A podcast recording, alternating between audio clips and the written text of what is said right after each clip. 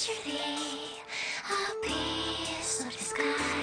Oh, tell me how to love and how to grow into love. 街の小さな雑貨店へようこそ直樹と申しますこの番組は私の狭くて浅い知識を小さな雑貨店に例えた上でメジャーマイナーは面白い面白くない問わず収録日に話したいと思った作品について話すポッドキャストでございますさてそんなわけで年末ですね。いや気づけばもう大晦日になってましてあやばいと。これは配信しないといけないと。すっかり忘れてました。本当すいません。というわけで、一応ね、前にもお話ししたんですけれども、話す内容的なものはもう、前回の時に撮ってしまっているので、今はね、もうオープニングとエンディングだけ撮ればいいという割と気楽な話ではあるんですけども、それでも一応大掃除終わって、そしてこの後、とりあえず来月分撮ろうかなっていうふうに思ったんですけど、まあ何かしらやることがあるというのもあって、そして、ちょっと、今更ながらっていうのもあるんですけど、編集してるうちに気づいたんですけども、一応今回ガンダム関連ということで、映画作品である逆襲のシャアまでの流れというので、わからない方のために、ガンダムがどういう話なのかっていう、そしてガンダムから逆襲のシャアまでの間、主にアムロとシャアはどういうことをしていたのかなっていうのをメインで話していくという内容だったんですけども、意外と話しすぎちゃいまして、最初この回だけで終わらせようと思ったんですけども、ちょっと今回はガンダムだけで終わりそうです。で、次回は多分ゼータガンダム以降っていう感じで話す形になると思うんですけども、まあ、話す形というかもう、話した内容はもうすでに取ってはあるんですけども、まあ、配信する形になるとは思うんですけども、というわけで、本当に申し訳ない形にはなるんですけども、1回で終わらせようと思ったガンダム回、今回と来月で2回ということで、そしてちょっと今日に関しては収録しないで来月に来月の1月に2月分の収録しようかなという本当ね年末なのでご容赦くださいとしか言いようがないんですけども。なので今回は機動戦士ガンダムのお話と。いうことになりますそして次回2月じゃない1月か1月はゼータガンダムから逆襲のシャアの序盤までのどういう話なのかっていう部分まで話した内容というのを配信しようと思います。まあ、それはさておきなんですけども、昨日ですね、12月30日、見てきました。スター・ウォーズの、まあ、外伝的な位置ですけどね、ローグワンですよ。もう IMAX3D で見てきまして、いやー、うん、面白かったです。面白かったけど、ちょっと、まあ、あまりネタバレになっちゃうんで言わないですけども、私的にはすっきり終われなかったなっていうのはありましたね。とはいえ非常によくできた映画で、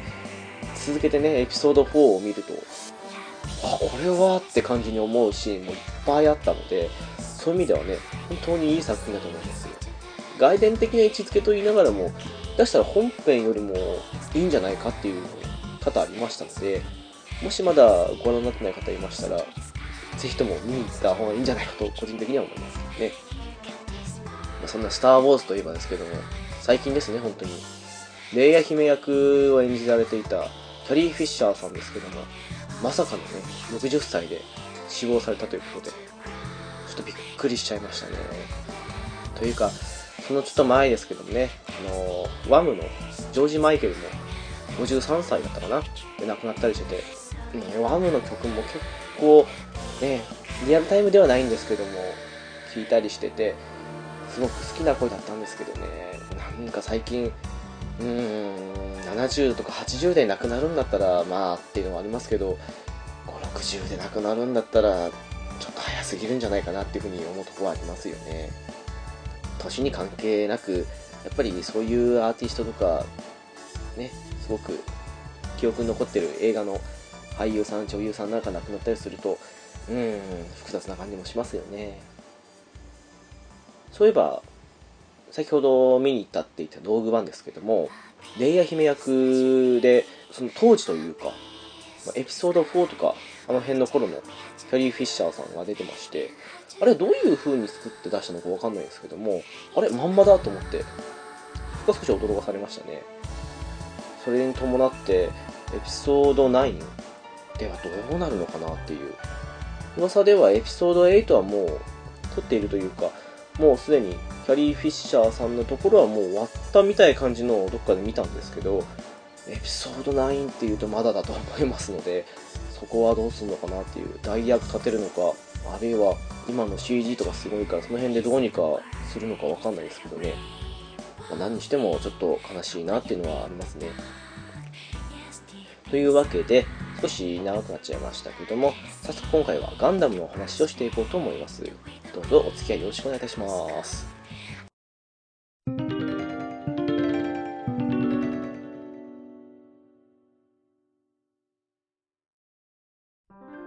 はい、えー、ガンダムの回なわけなんですけども、毎回のごとくですけども、ツイッター上にいただいたお便りから読ませていただきます。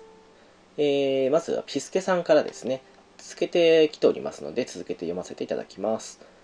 第4回拝聴中、今の気分に直樹さんの声がマッチ。ゆっくりとした気分にしてくれてありがとうございます。風邪は大丈夫ですか？僕も喉と鼻が気になります。引き続き拝聴そしてもう一つですね。第4回拝聴。今回の海辺のカフカの話を聞いて小説を最近読んでないなと気づき久々に読もうかなと思いましたね。次回の逆シャー会楽しみにしておりますということでした。ピスケさんありがとうございます。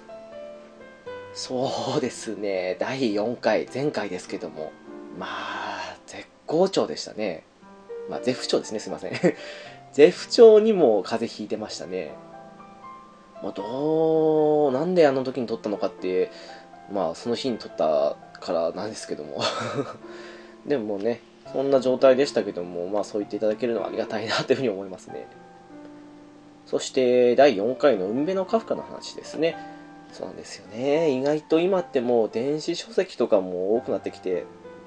なかなかね紙媒体での本っていうのは見なくなってきたなと思いますね。最近ですけども月中泥棒さんが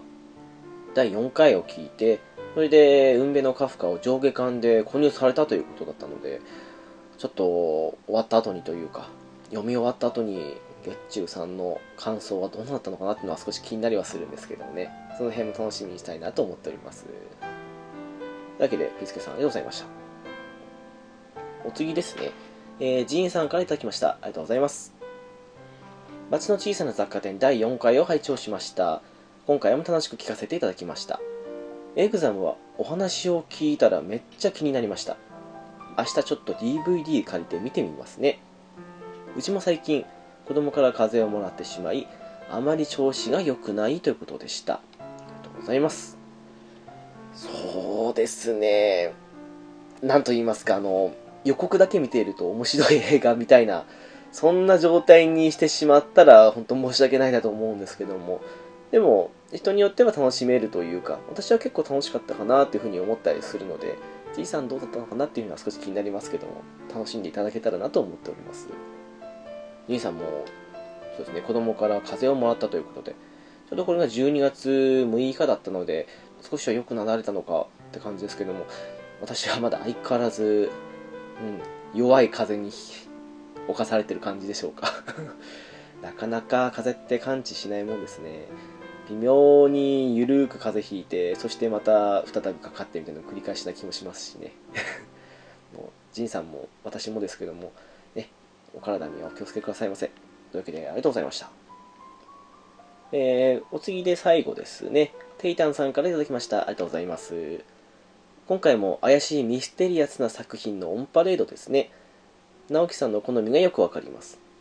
村上春樹はノルウェーの森とか少し読んだことがありますが、ちょっとまどろっこしい感じがあまり好きじゃなかったのですが、直樹さんが話すと気になります。かっこ笑いということでした。ありがとうございます。そうですね。ミステリアスな作品とか、あと、うーん、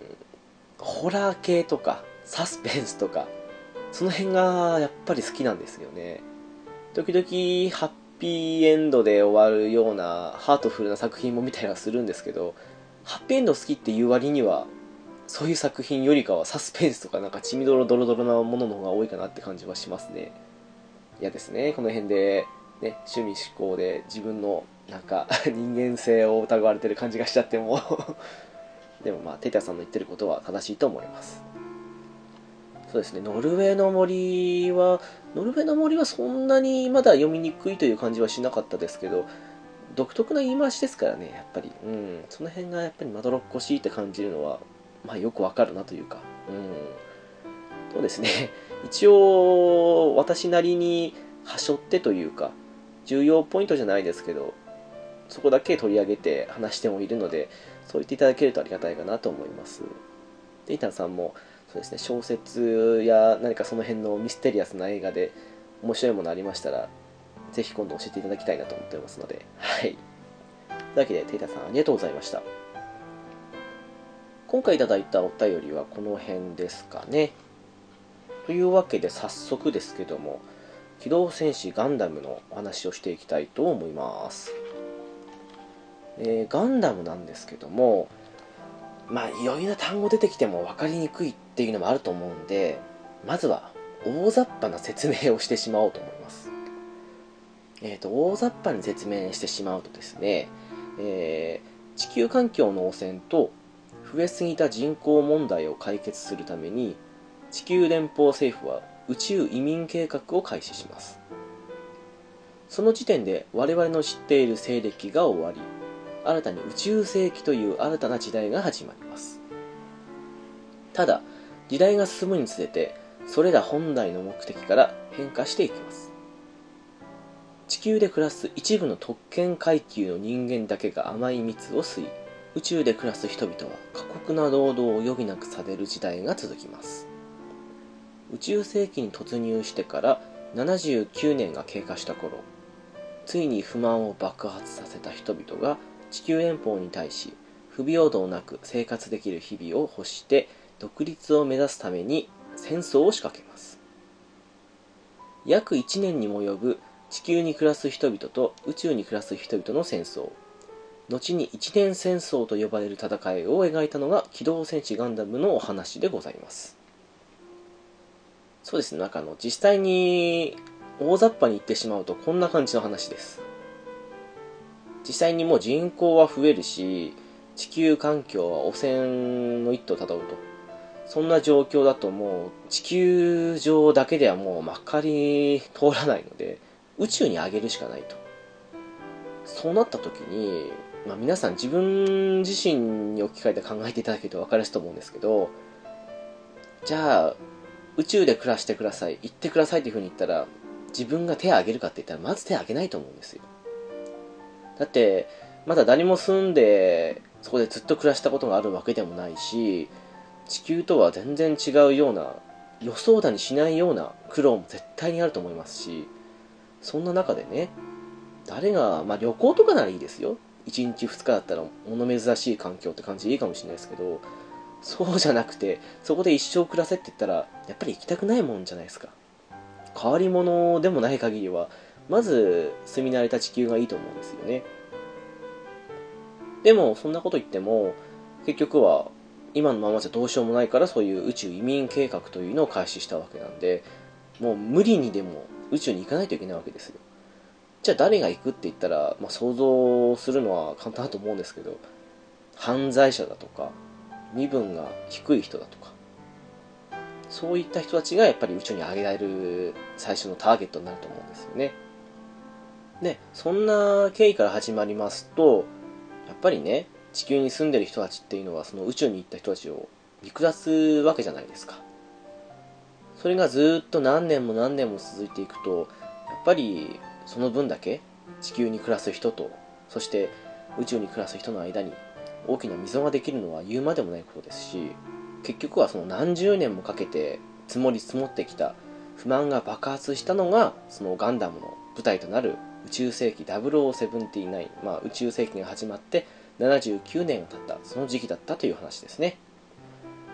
そういうふうに考えるとそこまで難しい話ではないように思うと思うんですよ。大雑把説明で言いますとね。ただまあ掘り下げていくとやっぱりそれなりに複雑になってきたりものによってはものすごく複雑になってきたりそういうのもあると思いますのでで次はですけどもそのガンダム一応始まる前にも物語の本店の部分としてお話というのはあるんです。なので一応アムロとシャアの視点でのお話を語っていこうと思うんですけどもその前にですね大雑把説明よりはもう少し掘り下げた上でガンダムより前の時代の話を掘り下げて話していこうと思いますのでよろしくお願いいたします。えーとですねまずガンダムの本編である一年戦争ですけどその約20年ほど前になりますが宇宙に暮らす人々主にスペースノイドと呼ばれていますが彼らをまとめ上げて先頭に立ち地球連邦に対して独立宣言をした一人の指導者がいました。名前をジオンズム大君と言います。彼は優れた先導家であり、えー独立宣言した際にスペースコロニーの集合体の一つであるサイド3を自らの名前を取ってジオン共和国作品によってはムンゾ自治共和国という名で建国します。地球連邦からの圧力や国内における問題側近たちとの意見の食い違いなどジオン大君は数々の問題に苦しめられます。ところが独立宣言をしてから約10年後ジオン大君は急死してしまいます。彼の後を継いで首相になったのはデギンソド・ザビという男。ジオン大君の側近中の側近だったデギン・ザビですが首相の座を継ぐや否やジオン共和国をジオン公国と名を変え自らは初代皇王として君臨します。そしてさらに時が経ち宇宙世紀0079 1月3日。完全にザビ家の独裁国家となっていたジオン公国はデギンの息子でありジオン公国の最高司令官でもあるギレン・ザビによって地球連邦政府に対し独立戦争を仕掛けます。ジオンは連邦の約30分の1程度の国力しか持っていませんでしたが地球へのコロニー落とし宇宙における大勝利など立て続けに勝利を収めていきます。特にルーム戦役と呼ばれる戦いにおいては連邦はジオンの3倍近くの戦力を投入しながらもそのうちの8割を失うという大敗を喫する結果となっております。ではなぜそれほどの戦力差がありながらもジオン公国は勝利できたのか。一説では3倍と言われてはいるんですけども結局その戦力差というのは虚構に過ぎないという意見もあります。私自身も多分実際のところはそれが理由だとは思うんですけどもやっぱり一般的な一番勝因を分けた理由としてはザクと呼ばれるモビルスーツの存在にあるんじゃないかなと思います。おそらく見たことある方多いと思うんですけども緑色をしていてそしてモノアイというあの一つ目のロボットのことですね。ガンダムの世界では人型のロボットのことをモビルスーツと呼びます。なのでザクもそうですしあとタイトルにもなっていますけどガンダム。そして連邦軍のモビルスーツであるジム。それらも全て人型ロボットではあるんですけどもガンダムの世界ではモビルスーツと呼ばれています。高い機動性遠近問わず戦える優れた汎用性。ジオン軍兵士の高い操縦技術。それらを武器に接近するザクに対し対艦巨砲主義の連邦の艦隊や戦闘機では全く歯が立たなかったというわけですね。作中の有名なキャラのセリフですけども当たらなければどうということはないというやつですね。連邦軍は大敗。しかも作戦の司令官であったレビル将軍を捕虜として捕らえられてしまいます。そのまま停戦交渉となり戦いはジオン優勢で終結するかと思いきや直前でレビル将軍が奇跡の生還を果たします。レビル将軍は自身が見てきたジオンの苦しい内情を訴えます。ジオンに兵なし。この言葉とともに戦争は継続されることとなります。ジオンから帰還したレビル将軍は再び連邦軍の総司令官として指揮を執ります。彼は先の敗戦から連邦軍にもモビルスーツの存在が不可欠だと考えます。当然多くの連邦軍高官たちは反対します。そんなことよりも失った多くの戦艦の再建が先だと。ですがレビル将軍は頭の固い高官たちの意見よりも自分の意見を主張します。結果、極秘計画として発動されたのが V 作戦と呼ばれるものでした。旅客したジオン軍のザクを参考にし、連邦軍の豊富な資金資源と科学力を惜しみなく注ぎ込み、最高のモビルスーツを作り上げるという軍事計画です。そこで誕生したのがタイトルにもなっているガンダムというモビルスーツです。ガンダムの前にも遠距離戦に優れたガンタンク、中距離戦に優れたガンキャノンが開発され、それらモビルスーツを運用するための専用母艦、ホワイトベースも開発されます。最終的にはそこから得たデータをもとに、安価な量産型モビルスーツを開発し、ガンダムの戦闘データを反映することで、量産機の性能の底上げをするという見積もりでした。ところが、計画は思わぬ方向へと向かっていくのです。ここまでが本編であるガンダムの簡単な前日談及び設定でございます。これらを踏まえた上で、ゆっくりミュージックコーナーの後から、主人公アムロレイとそのライバルであるジオン広告のエースパイロットシャア・アズナブルのお話を簡単にしていこうと思います。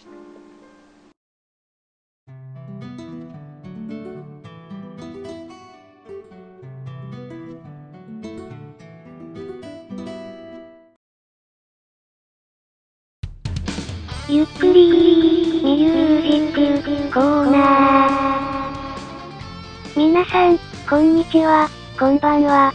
このコーナーは、古今東西あらゆるジャンルの音楽を、その日の気分で紹介するというコーナーです。今回紹介する曲は、イギリスのバンド、ポリスの、リー・イン・ザ・サハラ、という曲です。ポリスの5枚目のアルバムに収録されている曲ですね。ビルボードで17週連続1位になった有名なアルバムなので、曲はすぐに浮かばなかったとしても、アルバムをご存知の方も多いのではないでしょうか。スキングの活躍もあって、ポリスよりも彼のソロアルバムの方が注目されがちかもしれない昨今ですが、ポリスのアルバムは名曲揃いですし、どのアルバムからでもいいので、一度お聴きになってみてはどうでしょうか。